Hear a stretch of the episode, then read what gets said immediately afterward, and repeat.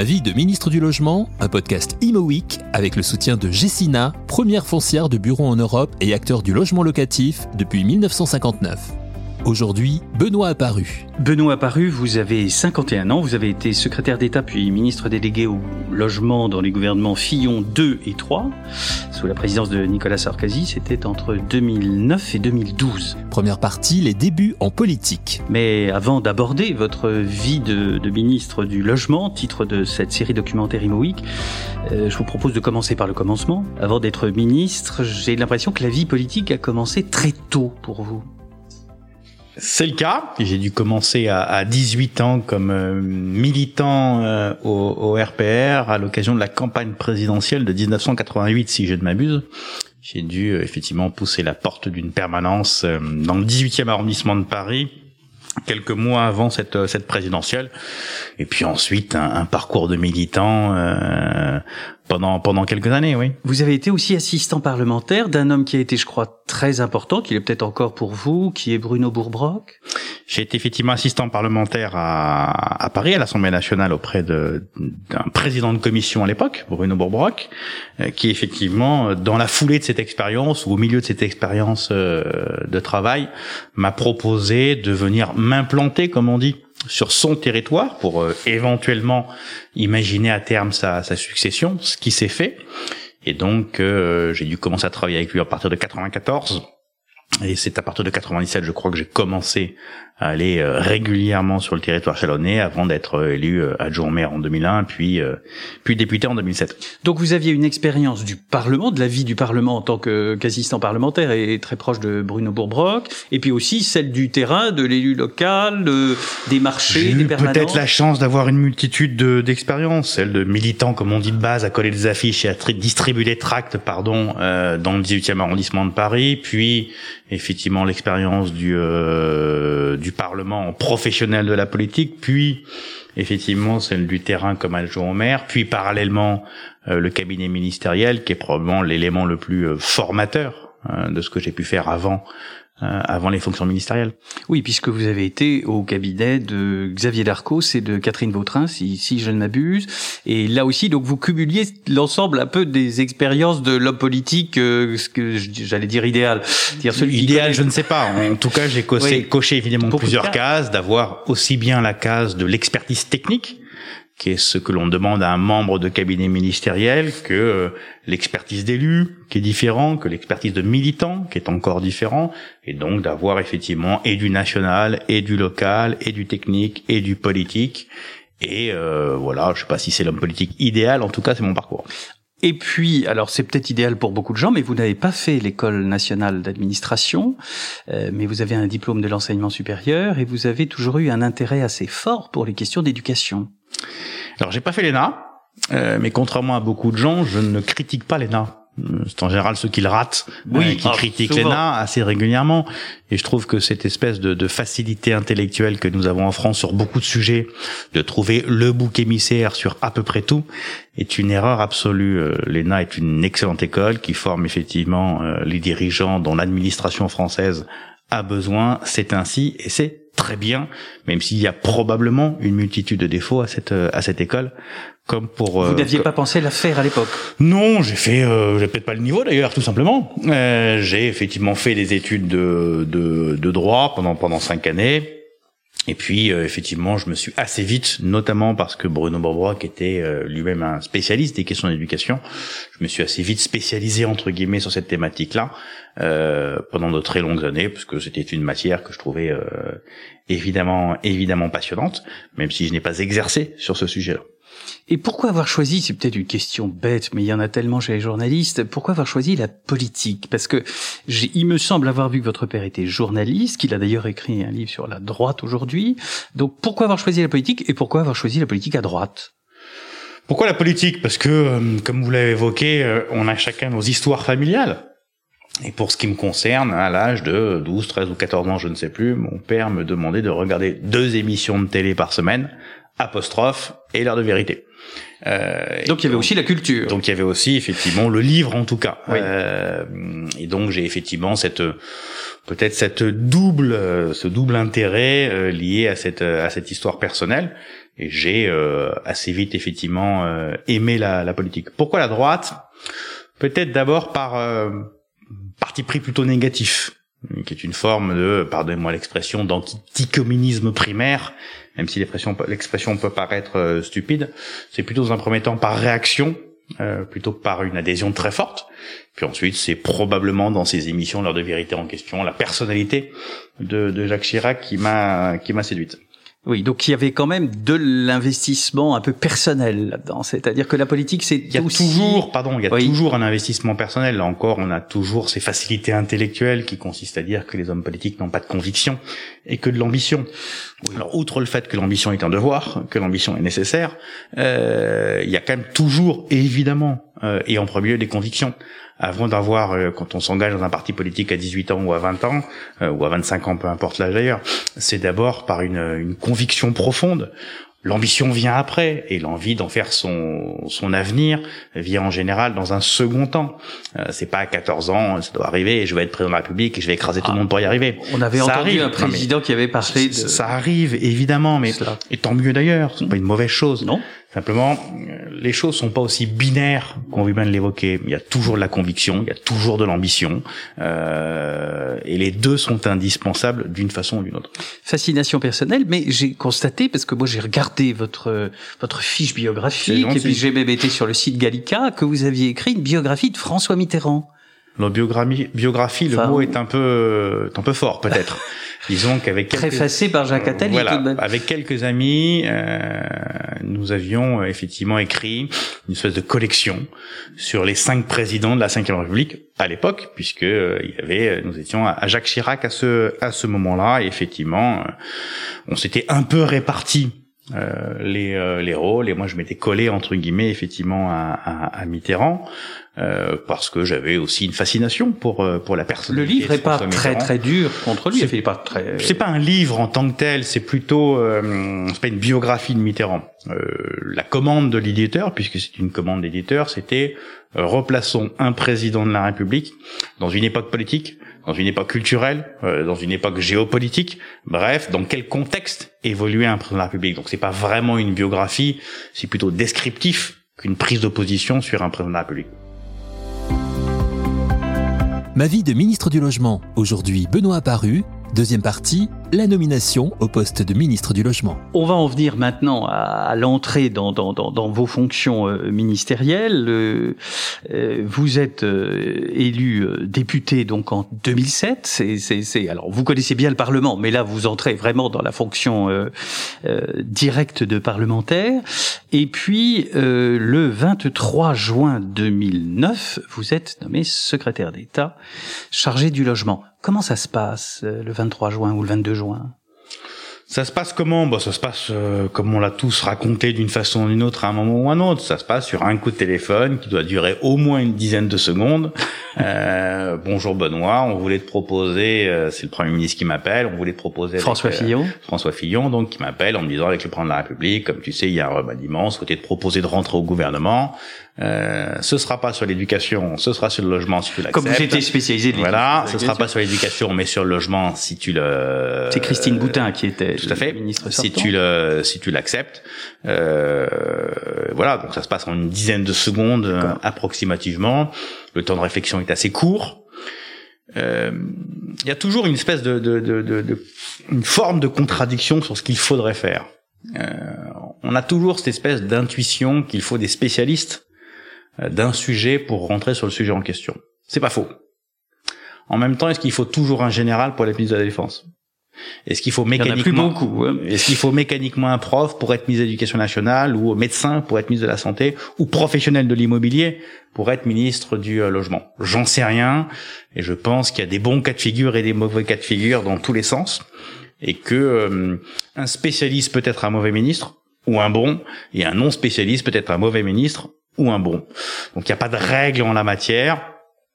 Plutôt le sentiment quand même que la fonction ministérielle euh, est d'abord et avant tout une capacité euh, à euh, impulser, une capacité à, à, diriger, à fixer des orientations, à fixer des caps.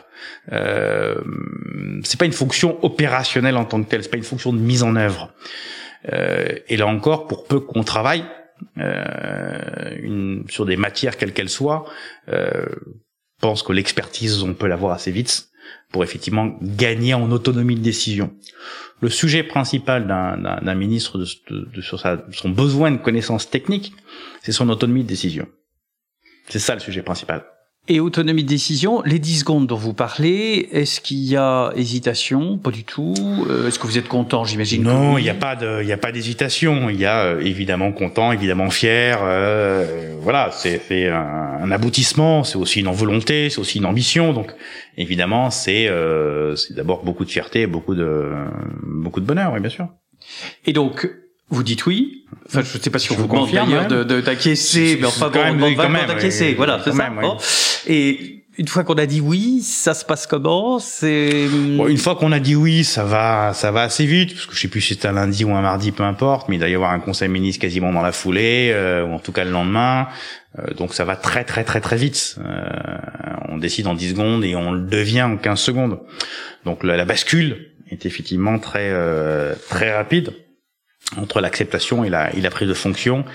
Il n'y a pas il n'y a pas de délai entre les deux. Et qu'est-ce c'est peut-être d'ailleurs dommage qu'il n'y ait pas de délai entre les deux. Moi, le système américain, qui est peut-être un peu long de ce point de vue-là. Oui, peut-être trop. il y a, ou c'est peut-être un peu trop long, mais il y a quelques semaines, quelques mois entre euh, l'élection de quelqu'un et sa prise de fonction est un système que je trouve pas inintéressant parce que du coup, au lieu de faire un gouvernement en 24 heures, bah, on le fait en plusieurs semaines mm. et donc on a beaucoup plus le temps de, de, réfléchir, de se poser. En France, dès que vous avez quelqu'un qui est élu ou qui annonce un remaniement, euh. dans la, seconde, les journalistes se précipitent pour savoir qui sera quoi et, donc du coup, il y a peut-être pas suffisamment de recul pour effectivement euh, pouvoir nommer les, les ministres en question et c'est peut-être dommageable que ça se passe aussi vite. Et donc on constitue très vite son équipe, j'imagine, parce que ça c'est essentiel. Oui, le, derrière le, le, circuit qui euh, qui commence, c'est d'abord euh, la prise de position, la prise de possession, pardon, des mmh. locaux entre guillemets, c'est-à-dire normalement, ça n'a pas été mon cas, une passation de pouvoir euh, avec le ministre sortant, euh, et puis ensuite effectivement le premier axe est une constitution d'équipe avec des fonctions politiques et des fonctions plus euh, plus plus techniques. Et donc ça se fait assez naturellement avec euh, les collaborateurs du Premier ministre et du Président de la République en charge du sujet pour identifier euh, des collaborateurs possibles et puis ensuite euh, un mix entre des sortants, c'est-à-dire ceux qui étaient dans les équipes précédentes et puis des entrants pour effectivement aussi euh, impulser quelque chose et se sentir entre guillemets euh, se sentir euh, avec ses propres collaborateurs et pas forcément ceux des autres. Ceux des autres, mais oui. Et alors, vous parliez à l'aise dans les dans des locaux euh, ministériels. Moi, c'est un de mes mes surprises euh, quand on va euh, dans les locaux ministériels en France, et puis quand on voit ceux de l'étranger, ces hôtels particuliers du 7e arrondissement, ils sont souvent beaux, mais souvent un peu fatigués d'ailleurs. Euh, Est-ce qu'ils sont adaptés à une fonction euh, comme celle-là? Les Français, je crois, ils sont très attachés au fond. Le côté ministre, il faut qu'il y ait un salon Louis XV euh, ou simili Louis XV. Je sais pas si c'est là encore aussi simpliste, pardon, que vous venez de l'exprimer, aussi basique que ça. Il se trouve que nous avons en France un patrimoine historique euh, majestueux. Euh, il se trouve qu'il se trouve principalement à Paris, dans le 7e arrondissement de Paris, et que ce sont des bâtiments qui appartiennent à l'État. Bon, c'est un fait.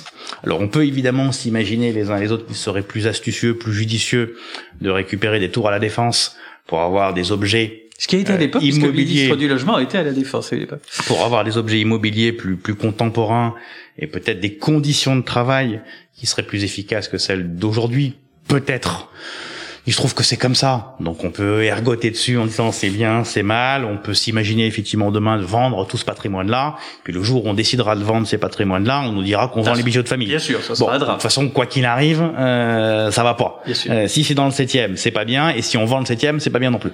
Bon, faisons avec, point terminé. Et vous, vous héritez de quels locaux? Alors il se trouve que les, les, les départements ministériels sont euh, variables. Certains sont quelque part propriétaires de leurs locaux, non pas en droit, hein, mais parce qu'ils sont affectés à tel ministère depuis les, les lustres. Euh, c'est le cas de, c'est le cas du Quai d'Orsay, c'est le cas évidemment de l'intérieur, c'est le cas de la justice, c'est le cas de euh, du travail avec la rue de Grenelle, c'est le cas de l'éducation. Rue de Grenelle, donc pas forcément que des régaliens, mais un certain nombre sont propriétaires entre guillemets ou affectataires définitifs de leur euh, ministère. D'autres non, et c'est le cas du, du, du logement qui n'a pas de bureau en tant que tel affecté. Et donc, J'ai pas mal évolué, euh, pas mal bougé entre différents euh, entre différents lieux. D'abord le boulevard Saint-Germain euh, dans une partie de l'hôtel particulier euh, qui était celui à l'époque qui est le ministère historique de l'équipement, qui est le siège de l'équipement, qui est aujourd'hui devenu le siège de, de l'écologie et de l'environnement. Et donc d'abord euh, là, et puis après un petit déménagement, et puis ensuite un autre déménagement, et j'ai dû en faire trois ou quatre comme ça. Et une fois l'équipe constituée, votre direct, vous aviez une directrice de cabinet, euh, Nadia Bouillet, oui, tout à fait. Qu'on salue, qui a eu un trophée du logement, qui est une professionnelle de très grande qualité. Donc je pense que ça compte. le confirme. Oui, mmh. ça compte aussi un bon directeur ou une bonne directrice de cabinet. Globalement, une euh, comme dans n'importe quelle organisation humaine, que ce soit une association, un, journal, euh, une entreprise ou, euh, ou un ministère, est évidemment qu'avoir des, des compétences autour de soi est absolument indispensable et avoir un chef d'orchestre euh, de grande qualité, de grands talents et de grands investissements est quelque chose d'absolument indispensable. C'était le cas. J'ai eu cette chance notamment avec euh, avec Nadia Bouillet, mais c'est absolument impératif. Alors ensuite, son choix de directeur de cabinet, euh, là encore, c'est c'est un c'est une négociation quand même. C'est pas une négociation en tant que telle. C'est d'abord, euh, je pense que moi j'ai eu l'énorme avantage d'avoir fait du cabinet ministériel avant et donc de savoir ce que c'est et de savoir quels sont les profils qui sont les plus pertinents pour exercer ce type de, de, de, de fonction-là. Euh, D'ailleurs, une petite statistique, pas une statistique, mais assez, assez marrante, je trouve, sur le parcours ministériel. Euh, si on prend les députés élus pour la première fois en 2007, donc des primo-députés, en 2007, on comme doit vous. être, comme moi, on doit être une quarantaine. Sur ces 40 euh, primo-députés, 4 on fait du cabinet ministériel avant. Si je prends ensuite quels sont les primo-députés de 2007 qui sont devenus ministres pendant le quinquennat de Nicolas Sarkozy, donc entre 2007 et 2012, il y en a quatre. Et ceux qui ont fait du cabinet ministériel. Donc, petit conseil à ceux qui veulent être ah, ministres, mes enfants, tous ceux un petit peu de cabinet ministériel, c'est pas idiot. Tous ceux qui ont fait du cabinet ministériel sont rentrés.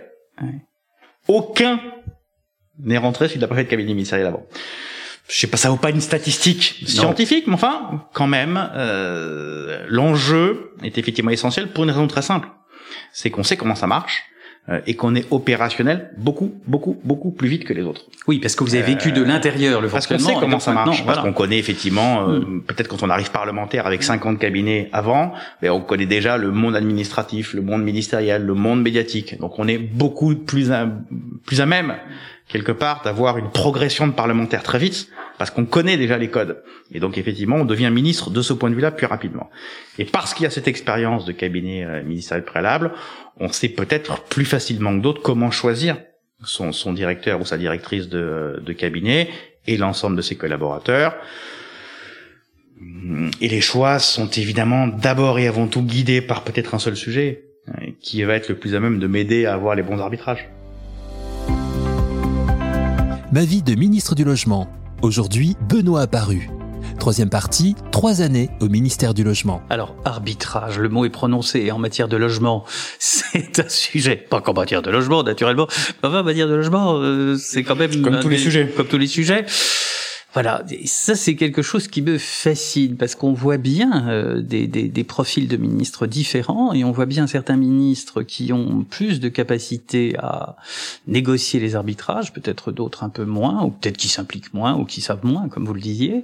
Euh, vous, ça a été votre première euh, préoccupation? Vous arrivez donc en juin? Peut-être pas. Il se trouve que j'ai cette chance d'arriver effectivement fin juin et donc d'avoir ensuite juillet et août pour préparer le budget euh, suivant. Non, pas nécessairement pour préparer le budget suivant, parce que en juillet août le budget est déjà bien avancé. Oui. En juin c'est pas fini, mais enfin c'est pas loin d'être euh, d'être bouclé. Euh, Peut-être pour effectivement avoir deux mois devant moi avant la rentrée euh, pour euh, devenir si ce n'est un spécialiste, en tout cas pour acquérir un début de technicité. Et donc j'ai cette chance de ne pas être rentré un mois de janvier ou un mois de septembre ou un mois de mars où il faut être opérationnel dans les deux jours. Là, j'ai deux mois devant moi pour effectivement me préparer techniquement euh, à un sujet que je ne maîtrise absolument pas. Euh, à ce euh, à ce moment-là. Et alors on se prépare comment? Parce que j'ai l'impression qu'on travaille quand même énormément. on travaille effectivement, mais l'avantage c'est que juillet-août c'est plus calme. Évidemment, euh, c'est moins dense que d'autres périodes, donc on a effectivement beaucoup plus le temps de travailler, c'est-à-dire de se taper d'abord ce qu'on appelle une Quand un ministre arrive en fonction, l'administration centrale lui prépare, mais tout de suite, hein, c'est quelque chose qui est en préparation permanente, ce qu'on appelle le dossier ministre. En gros, c'est un book de 500 pages euh, qui, sur tous les sujets, vous fait euh, l'histoire et l'actualité d'à peu près tous les sujets. Et donc, vous allez avoir un chapitre de 15 pages sur euh, le logement indigne, un chapitre de 15 pages sur euh, euh, les plus-values immobilières, un, truc de 15 pages sur je sais pas quoi, je sais pas quoi, je sais pas quoi. Donc, en fait, tous les sujets sont traités avec un bout d'histoire, un bout de réforme récente et un bout d'actualité.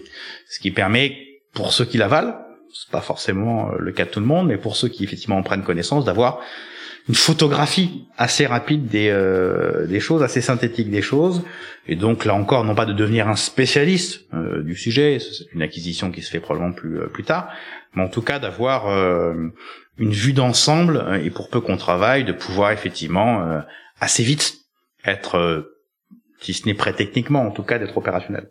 Est-ce que vous aviez des objectifs très clairement défini, très rapidement, soit après ce dossier de ministre, soit avant, euh, quand vous prenez ces fonctions. Parce que je, là aussi, euh, euh, on voit bien qu'il y a des modules différents selon les ministres. La Pierre-André Périssol, il avait fait un bouquin, il était, il avait réfléchi sur le sujet, il savait ce qu'il voulait faire. D'autres, sans doute, non. En fait, euh, pour ce qui me concerne, la réponse est évidemment non.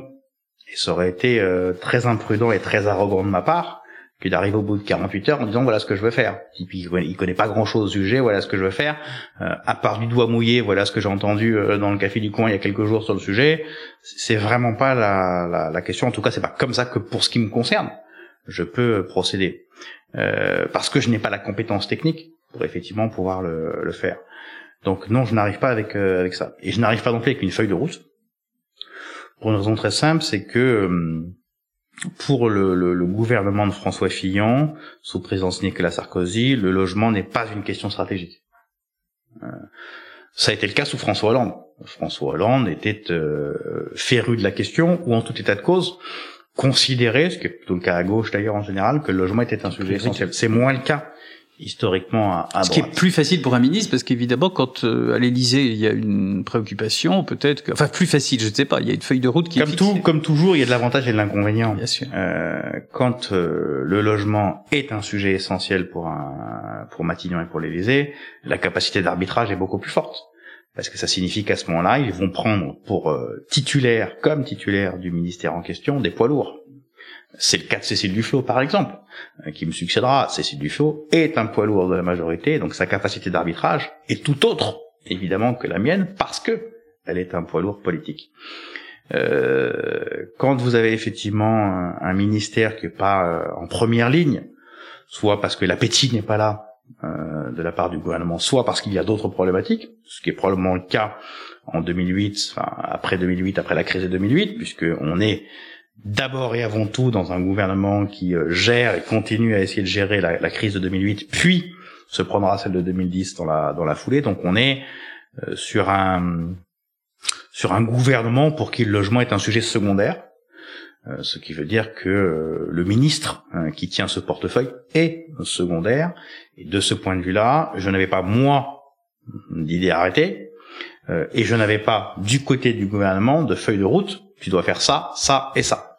Et donc de ce point de vue-là, j'arrive effectivement à poil, euh, sans avoir moi d'idée de ce que je voudrais faire, parce que je considère que je n'ai pas la compétence pour, et puis parce que euh, il n'y a pas de feuille de route en tant que telle. Ça laisse peut-être des... plus de liberté d'une certaine manière aussi. Alors, on Comme tout, on peut le voir euh, en avantage et en inconvénient. Voilà. Euh, L'avantage effectivement qu'on peut imaginer, c'est d'avoir effectivement une capacité euh, à avoir une liberté, une autonomie plus importante.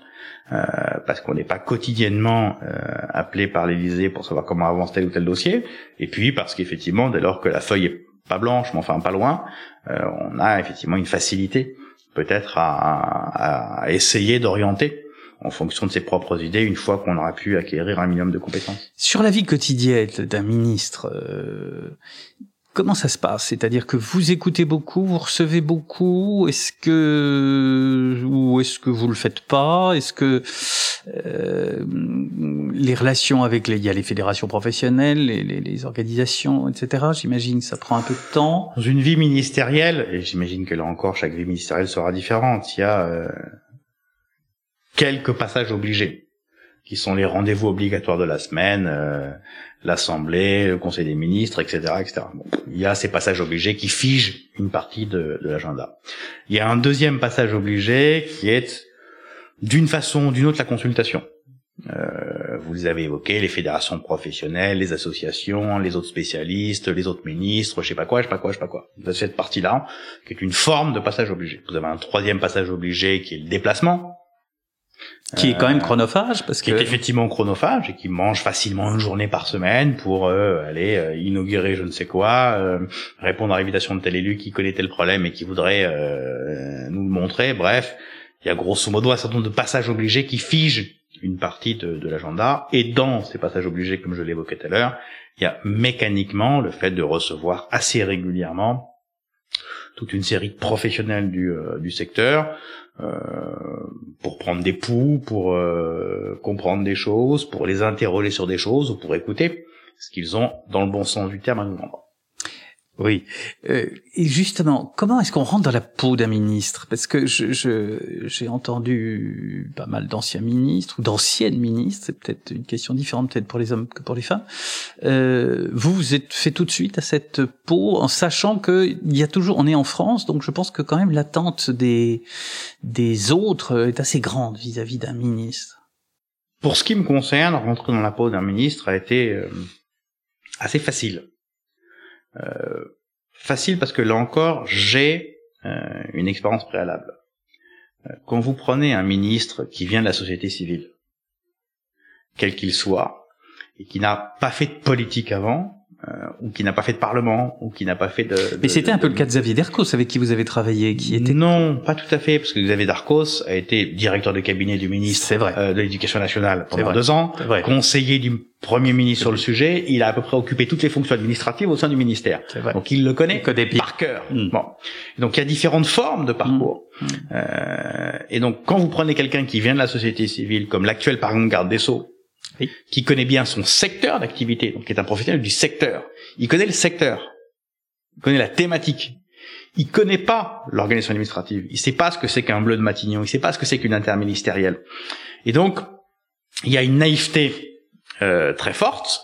Il y a une capacité aussi d'être beaucoup plus libre Oui, parce que que d'autres. est-ce que le fait de connaître n'est pas un peu, Encore comme toujours, il y a de Bien l'avantage et de l'inconvénient sur sûr. tous les trucs. Il n'y a pas de Bien bon sûr. modèle, mais effectivement, il y a quand même une méconnaissance euh, des circuits, des fonctionnements, etc., etc.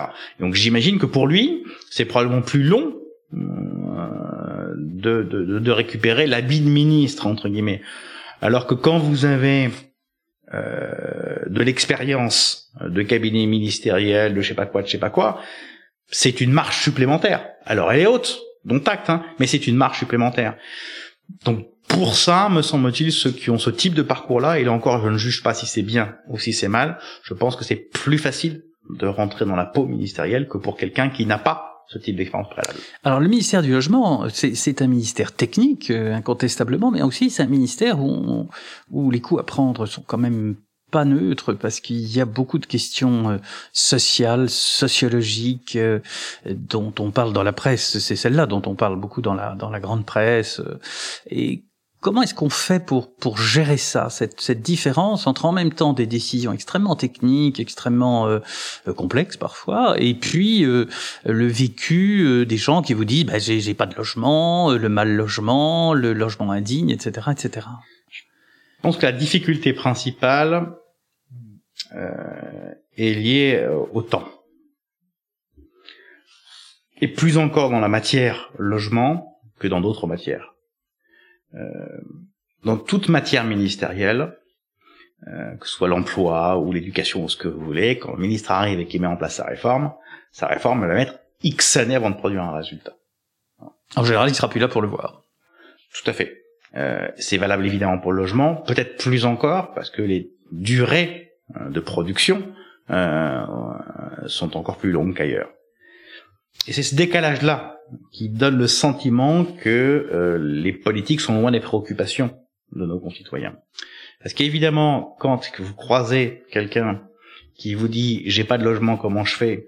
et que vous lui répondez je vais faire une loi, j'ai fait un plan magnifique et j'ai un projet sublimissime qui produira des logements dans cet habitant, il sent contre-fou. Il a le sentiment que je me moque de lui quelque part. C'est pareil pour le ministère de l'Emploi, quand il rencontre quelqu'un qui est lié au chômage, le mec il veut une réponse demain matin.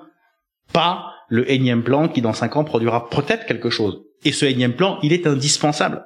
Mais c'est ce, cette temporalité-là qui effectivement donne le sentiment du décalage entre ce qu'on appelle euh, le terrain et les hautes sphères, entre guillemets. Et ce sentiment de décalage, qui n'est pour moi qu'un sentiment, parce que personne mieux qu'un politique ne maîtrise et ne connaît le terrain en question. Ça, c'est une euh, fausse idée d'imaginer qu'ils ne le connaissent pas. C'est exactement l'inverse.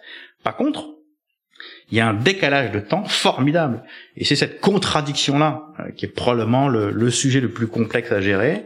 C'est que un ministre, son métier, son métier, un ministre, c'est de préparer les dix ans qui viennent. C'est pas préparer demain matin. Et là-dessus, il y a des errements politiques et journalistiques et citoyens qui voudraient qu'un ministre ou que la fonction politique quelle qu'elle soit, que la fonction de direction des affaires publiques euh, soit euh, quelque chose qui s'occupe du quotidien des gens. Ce n'est pas vrai. On n'est pas là pour s'occuper du quotidien des gens. On est là pour préparer les dix ans qui viennent. Oui, mais en même temps, il faut aussi, euh, voilà, paraître, en tout cas, s'occuper du quotidien. Mais justement, le paraître me paraît une erreur, et c'est là où cette espèce de de de, de de simagrée où on s'évertue les uns et les autres à vouloir montrer qu'on s'occupe du quotidien des gens, à mon avis, nous, nous conduit à des erreurs euh, lourdes. Et nous conduit, en tout cas c'est la perception que j'en ai, je pense que les Français attendent des hommes d'État, pas des hommes politiques. Or, le métier d'un homme d'État, c'est pas de gagner la plus prochaine élection en faisant du quotidien. C'est effectivement de préparer les 10 ans, 15 ans, 20 ans, 30 ans qui viennent. Je pense qu'aujourd'hui, le reproche principal des Français vis-à-vis de leur classe politique, c'est d'abord un reproche de vous êtes des politicards, même si ce sont ces mêmes Français qui demandent pour répondre à leurs problématiques quotidiennes, et ils sont bourrés de contradictions, et c'est normal, et je reste intimement convaincu que la fonction principale d'un ministre, c'est pas gérer le quotidien. Oui, alors il est pas là pour ça.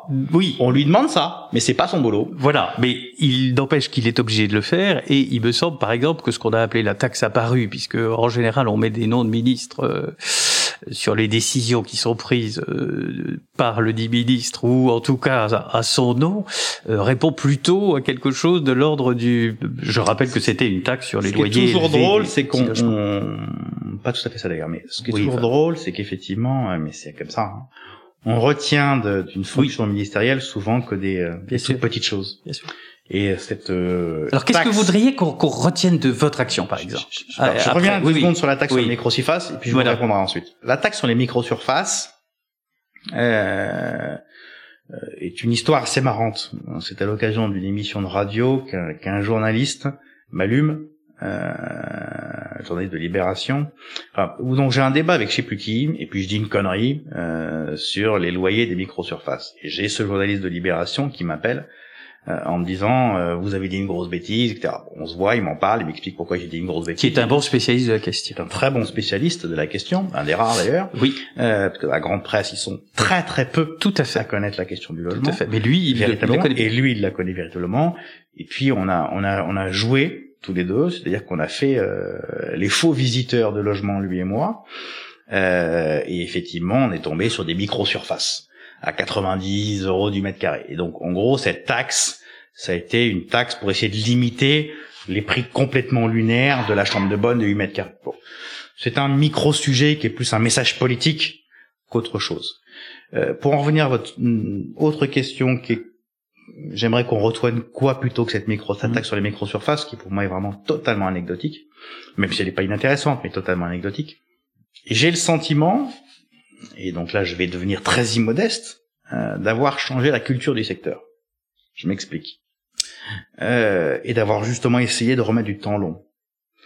Euh, assez vite, en lisant notamment le dossier ministre, que j'évoquais tout à l'heure, qui est bourré de statistiques, je me suis rendu compte qu'on produisait beaucoup plus de logements en Auvergne qu'en Ile-de-France. C'est une très belle région, l'Auvergne. C'est pas moi qui vais dire le contraire. Mais... Ce qui m'est apparu assez anachronique. Euh, et donc, j'ai vraiment, euh, je crois, euh, changé le vocabulaire du secteur en, en passant ma vie à expliquer qu'il y avait des zones tendues et détendues. Et je crois avoir, non pas inventé les mots, mais en gros avoir effectivement euh, mis dans la tête d'à peu près tout le secteur qu'il y avait des zones tendues et détendues et que faire la même chose en tendu et en détendu c'était absolument stupide. Et j'ai le sentiment qu'aujourd'hui euh, cette grille de lecture des problématiques du logement euh, tendu non tendu est devenue la grille de lecture principale ou en tout cas l'une des plus importantes du secteur. Même chez les journalistes. Et même chez les journalistes. Et donc voilà, je pense avoir réussi ça. Euh, en partant d'un constat finalement très simple que contrairement à ce que vous évoquiez tout à l'heure, la matière du logement est une matière très simple. Et la matière immobilière est une matière très simple. Très technique, mais très simple. En fait, sur le moyen long terme, euh, l'immobilier, qu'il soit euh, bureau, commercial, logement, ne dépend que d'une seule chose, la démographie. Sur le court terme, il y a plein de facteurs qui vont influencer. Sur le long terme, sur le long terme, il n'y a qu'un seul sujet, c'est la démographie. Et donc finalement, les politiques immobilières sont assez simples. Est-ce que j'ai besoin de mètres carrés ou pas? J'ai besoin de mètres carrés de bureau, j'ai besoin de mètres carrés de commerce, j'ai besoin de mètres carrés de logement, j'ai besoin de mètres carrés. Et ça, ça ne dépend que des démographies. Donc évidemment, quand par exemple on voit, exemple très concret, que euh, la démographie commerciale est une démographie des modes de consommation où on va partir de plus en plus sur le numérique, ben ça veut dire que mécaniquement, j'aurais besoin de mettre moins de mètres carrés de commerce. À l'inverse, quand j'ai une démographie euh, positive en matière de population, parce qu'on vieillit et donc on, occupe un logement plus longtemps, parce qu'on divorce, ou tout simplement parce qu'il y a plus de Français euh, aujourd'hui euh, qu'hier et plus demain qu'aujourd'hui, ben, mécaniquement j'aurais besoin de plus de mètres carrés de logement. Et donc cette grille de lecture, qui est finalement très basique, très simpliste, qui repose sur le seul sujet qui influence de façon durable la matière du logement sur les 40 ans qui viennent, c'est la démographie. Alors, on a parlé de ce dont vous étiez au fond le plus fier. Est-ce qu'on peut évoquer un sujet que vous regrettez de ne pas avoir pu traiter euh, regrette, à l'époque? Oui, oui, je regrette hein profondément une chose, c'est que j'ai perdu, comme on dit, des arbitrages. Euh, et j'ai perdu un arbitrage majeur. Je n'ai pas réussi à euh, imposer un plan que j'avais préparé euh, spécifiquement pour l'Île-de-France en, sur les conseils de ma directrice de cabinet d'ailleurs, euh, où, où, il y avait le plan du Grand Paris. Oui, parce que là, on est en pleine période Nicolas Sarkozy. début du Grand Paris. Absolument. Très belle idée. Et euh, qui est effectivement euh, l'une des... Là, quand on parle de politique à très très très long terme, euh, qui ne rapporte rien sur le plan électoral à celui qui l'initie, euh, on est dans l'archétype de ce qu'est le vrai métier d'un homme d'un homme d'État. Euh, on a eu le plaisir d'écouter le président Sarkozy qui nous en a parlé aux 10 heures des Pierres d'Or et on voyait bien qu'il y avait la longue durée. Mais voilà, c'est hein un sujet majeur de ce point de vue-là. Bon. Simplement, le Grand Paris à cette époque-là, c'est moins le cas aujourd'hui, à cette époque-là, le Grand Paris, c'est d'abord un projet de transport. Euh, or, pour moi, en Ile-de-France, un projet de transport sans avoir un projet de logement, ça marche pas bien.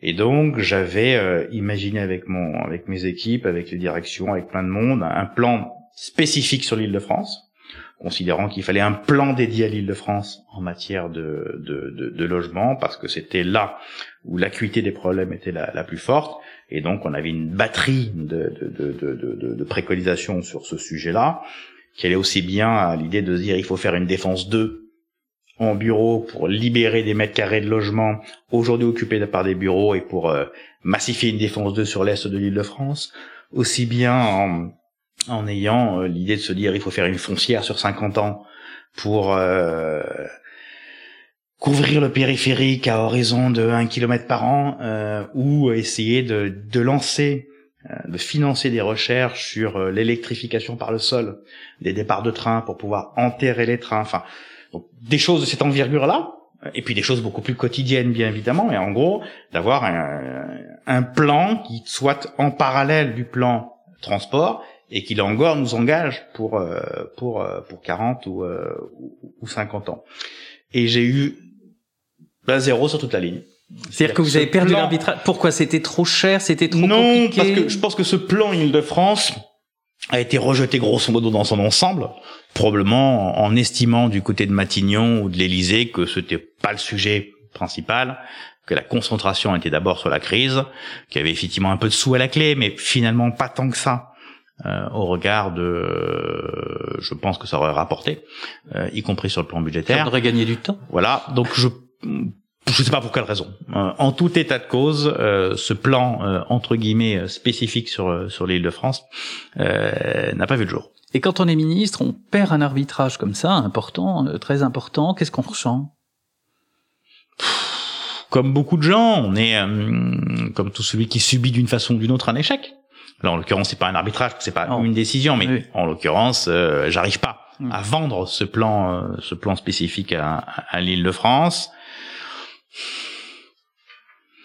On, on, en fait, toute personne qui présente quoi que ce soit, que ce soit une réorientation de, euh, de la stratégie commerciale d'une entreprise euh, ou je ne sais quoi d'autre, quelle que soit toute personne qui présente quelque chose parce qu'elle y croit et qui effectivement se voit refuser euh, par ses autorités supérieures son, ses, préconisations, bah, le vit comme une comme un échec, comme une forme d'échec. Euh, personnel.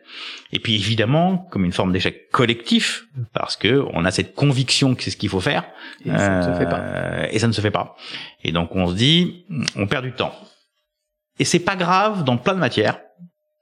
C'est beaucoup plus grave dans une matière logement parce que là encore euh, comme la matière logement euh, est une matière où quand on construit quelque chose on le construit pour 50 ans quand par exemple aujourd'hui on a plein de collectivités locales qui refusent la densité dans les métropoles, bah, ce sont des logements qu'on perd pour 50 ou 60 ans. C'est-à-dire quand vous allez planter un immeuble de 4 étages alors vous auriez le droit de faire 6, bah, les deux étages qui vous manquent, euh, ce sont des logements en moins pour 50 ans. C'est pas quelque chose que vous pouvez rectifier l'année suivante. Et cette matière qui est une matière de très long terme, euh, la perte de temps, la perte de temps est une perte définitive ça. de logement. Mm. Euh, et c'est peut-être ce regret-là mm, lié à ce plan, à ce plan spécifique Île-de-France que j'ai pas réussi à vendre. Ma vie de ministre du logement. Aujourd'hui, Benoît apparu. Dernière partie, la vie après le ministère. Alors il me semble en vous entendant que si vous étiez pas un spécialiste ni un passionné du secteur quand vous êtes arrivé au logement, euh, quand vous en êtes parti, on est cette fois-ci en 2012, euh, vous aurez été ministre euh, presque trois ans, euh, vous êtes quand même touché par le virus logement. Vous êtes 3 gens, 7 jours sur 7, 24 heures sur 24, 365 jours sur 365, vous devenez obligatoirement un spécialiste. Oui, mais vous pourriez être un rien. Oui, oui. Donc vous devenez obligatoirement un spécialiste. Euh, ensuite, le goût du sujet, l'appétit sur le sujet est autre chose. L'appétit sur le sujet, pour ce qui nous concerne, il est venu pas après le ministère, mais après ma nomination. Avant, j'étais pas un spécialiste, je m'étais pas intéressé spécifiquement à la question, elle m'intéressait pas par nature. Euh, c'est après évidemment que le plaisir entre guillemets du sujet est, euh, est venu. Et il s'explique par plusieurs choses. Euh, la première, c'est que c'est un sujet complet, aussi bien des questions macroéconomiques que des questions très quotidiennes, très humaines. aussi bien une sensibilité au taux d'intérêt, à la masse monétaire présente dans un secteur, et donc des sujets très macroéconomiques de ce point de vue-là, que la personne qui n'a pas de quoi dormir pour le lendemain matin. Et donc on a une amplitude du sujet qui est absolument extraordinaire et qui fait un intérêt majeur par rapport à ça. Le deuxième sujet, c'est que j'ai beaucoup, beaucoup, beaucoup aimé la matière de l'urbanisme, euh, qui est une. Parce que vous avez d'ailleurs été en charge de l'urbanisme pendant une période. Parce que c'est une pendant les trois ans. Parce que c'est une matière, euh, là encore, qui dessine l'usage des sols. Or, toute activité humaine dépend des sols. Même si on fait beaucoup de numérique, s'il n'y a pas de data center, ça marche pas. Bon. Et donc, toute activité humaine, l'agriculture, euh, la nature, la biodiversité, la capacité de se loger, la capacité d'avoir une route, dépend de la maîtrise du sol. Et euh, l'urbanisme est une matière sous-analysée, sous-importante, le terme n'existe pas en France, alors que c'est ce qui dessine justement là encore le très très très très très très long terme. Et qu'on a du très beau savoir sur le sujet. Et qu'en plus on est plutôt très bon euh, en la matière, euh, mais au niveau politique, c'est un sujet qui sur le plan municipal est très important, qui sur le plan ministériel l'est beaucoup moins. Or c'est une matière absolument euh, déterminante. Puis le troisième élément peut-être sur le sur l'intérêt entre guillemets du secteur, Je l'ai répété à, plusieurs reprises. Sauf que moi, je me passionne pour les secteurs. En tout cas, je trouve un intérêt dès lors qu'il y a du très très très long terme et que, comme on l'a évoqué à plusieurs reprises au cours de cet entretien, euh, le logement est une matière de très long terme. 10 mai 2012, euh, des élections présidentielles changent la donne et vous quittez ce ministère. Euh, alors beaucoup de ministres ont, raconté une certaine forme de blues euh, en sortant des, fonctions parce qu'on sort d'un temps où on est extrêmement pris, sans doute extrêmement courtisé aussi en partie, et tout d'un coup c'est fini. Comment ça s'est passé pour vous? J'ai pas ressenti ce blues.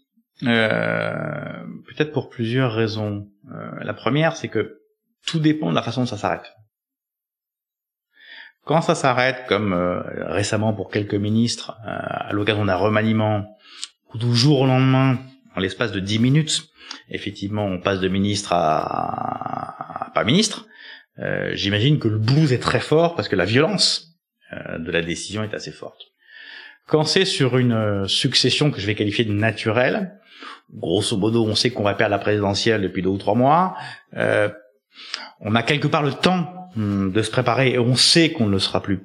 Donc, la mécanique est probablement différente parce qu'on le vit nécessairement de façon euh, différente. Et donc, pour ce qui me concerne, probablement pour cette raison-là et probablement aussi pour des questions de caractère, j'ai absolument pas subi cette euh, surtout que vous êtes resté dans le combat politique puisque vous êtes réélu député. Et puis parce probablement parce qu'effectivement j'ai eu très vite effectivement de quoi m'occuper dans le bon sens du terme euh, en redevenant parlementaire euh, via une campagne électorale post-présidentielle et puis en redevenant député en effet mais le blues à mon avis c'est pas le fait de redevenir parlementaire qui le limite il y a plein de ministres euh, qui redeviennent automatiquement parlementaires après s'être fait sortir du gouvernement, euh, un mois après en, en, général.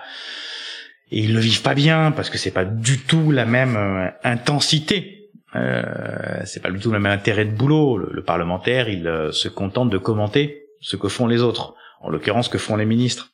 Évidemment, celui qui font des choses, ceux qui font des choses opérationnelles sont les fonctions d'exécutif euh, et la fonction ministérielle était évidemment par essence une fonction exécutive. Donc, euh, il peut y avoir un blues quand même. En l'occurrence, peut-être de caractère ou pour des raisons X ou Y, c'est pas mon cas.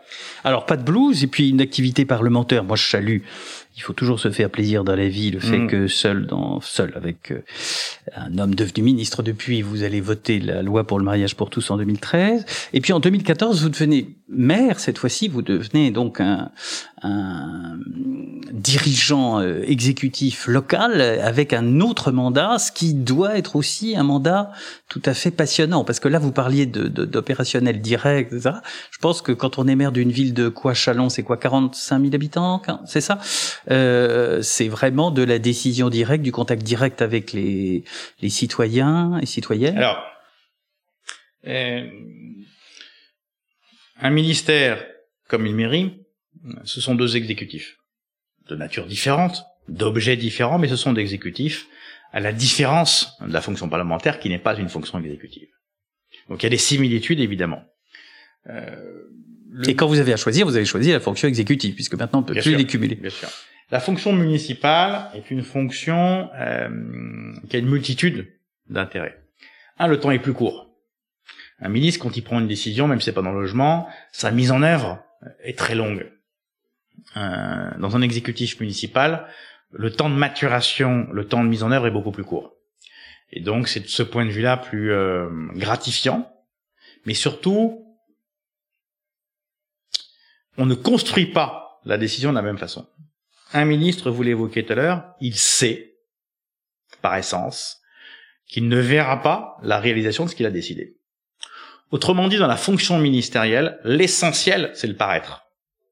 L'essentiel, c'est la construction de la réforme, l'annonce de la réforme. Voilà ce que j'ai décidé. Pas sa mise en œuvre, pas sa concrétisation, et donc pas son service après-vente quelque part. Et donc, la fonction ministérielle, c'est d'abord une fonction de préparation d'une annonce, euh, le résultat est plus secondaire.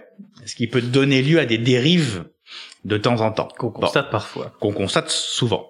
Le maire, il communique pas sur une annonce, il communique sur un résultat. Il communique sur une mise en œuvre. Et donc, c'est pas une communication d'annonce, mais une communication de mise en œuvre.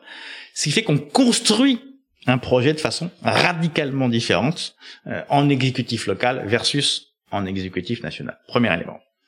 Deuxième élément qui est passionnant dans le boulot de maire, c'est euh, votre agenda. C'est-à-dire que, vous avez, il est rempli, mais ça comme une fonction ministérielle, mais de diversité. Oui. À 8 heures, vous avez une réunion avec votre directeur général d'hôpital. Euh, à 9 heures, avec la police municipale et le procureur. À 10 heures, euh, avec une entreprise qui veut faire je sais pas quoi. Et à 12 heures, avec le service éducation pour euh, s'occuper de la rentrée scolaire. Cette diversité-là est passionnante euh, d'apprentissage, de richesse, de pour peu qu'on soit curieux, c'est évidemment quelque chose de, passionnant. De ce point de vue-là, c'est, je crois, les deux grosses richesses de la fonction municipale. Mais là encore, euh, même si effectivement tout le monde vit la fonction municipale comme une fonction de proximité, et c'est vrai, plus que le ministre, il doit s'occuper de la vie quotidienne des gens, euh, mais tout autant que le ministre, il doit aussi se préoccuper des 30 ans qui viennent. Donc la fonction ministérielle est une fonction pour moi principalement de long terme. La fonction municipale est plus ambiguë parce qu'il y a beaucoup de vie quotidienne, et là, on peut apporter des réponses de vie quotidienne et on peut changer les choses beaucoup plus rapidement sur la vie quotidienne des gens. Mais il ne faut surtout pas se contenter des questions de vie quotidienne. Et avec sans doute des sujets un peu complexes. Euh, Chalon, c'était une capitale régionale, ça ne l'est plus. Euh, voilà, je pense qu'il doit y avoir des, des moments euh, un peu difficiles dans, dans, ces, dans ces fonctions municipales. Oui, mais comme dans, pas plus à cheval, pas plus, pas moins, j'en sais rien, mais euh, je, la question, c'est pas de se dire que c'est plus difficile à Chalon qu'ailleurs. Euh, chacun a ses difficultés, chacun a ses problématiques de nature différente. Euh, il est clair que la problématique d'un territoire comme Chalon, c'est d'abord euh, une problématique de dépression démographique. On en parlait On en parlait avec une ville qui avait en 1975 55 000 habitants et qui en a 45 000 aujourd'hui. À l'inverse, la façade atlantique française, il gère des surplus démographiques. Moi, j'ai un taux de chômage assez bas à Chalon, mais qui est lié au fait de départ de population. je préférerais gérer 12% de chômage que 7 parce que ça voudrait dire que je progresse euh, sur le plan démographique. Et je reste convaincu que le sujet majeur de très long terme qui fera la différence économique entre la France et l'Allemagne, c'est le sujet démographique.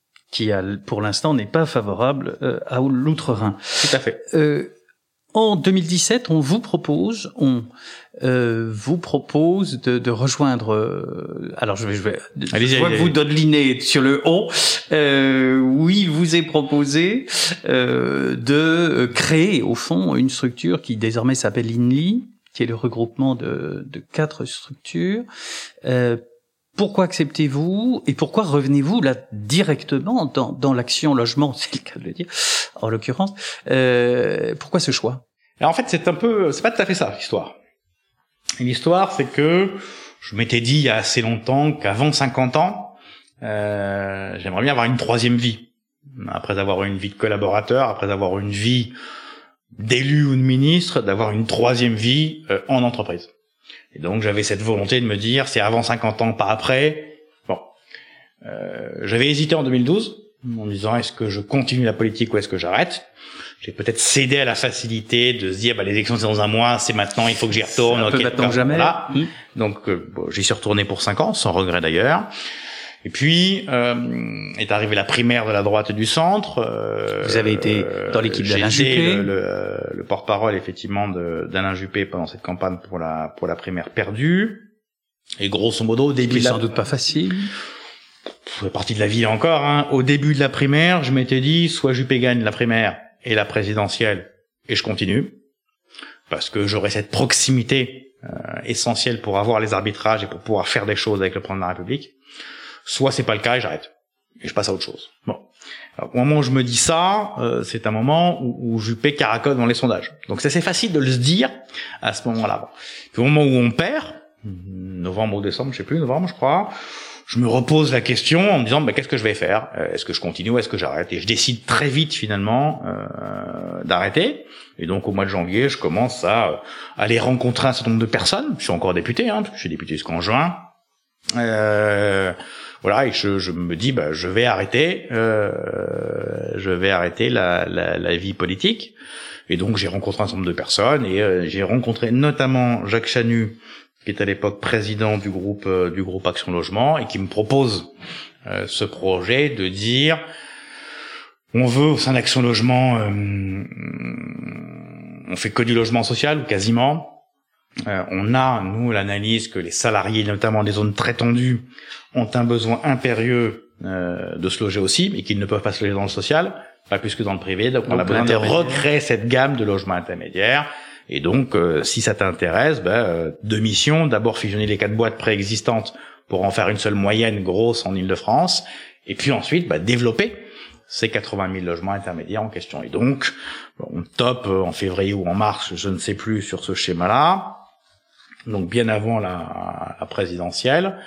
Euh, et puis, euh, je me représente pas aux législatives. Et dès le lendemain des élections législatives, puisque mon mandat cesse le lundi soir, juridiquement, même si l'élection se déroule le dimanche, le mardi matin, je commence cette nouvelle activité professionnelle. Dinly. Et donc, le logement, vous l'avez pas quitté. Vous êtes resté euh, fidèle à ce secteur qui, au fond, euh, n'était pas euh, votre secteur. Comme je l'ai évoqué tout à l'heure, c'est un secteur que j'ai effectivement découvert en fonction ministérielle, qui m'a passionné pendant ces fonctions ministérielles, et effectivement aujourd'hui être en capacité d'œuvrer d'une autre façon, avec une autre casquette sur cette thématique-là, effectivement me, me passionne. C'est une bonne conclusion. Merci Benoît Merci à vous. Ma vie de ministre du Logement, un podcast Imo avec le soutien de Gessina, première foncière de bureau en Europe et acteur du logement locatif depuis 1959.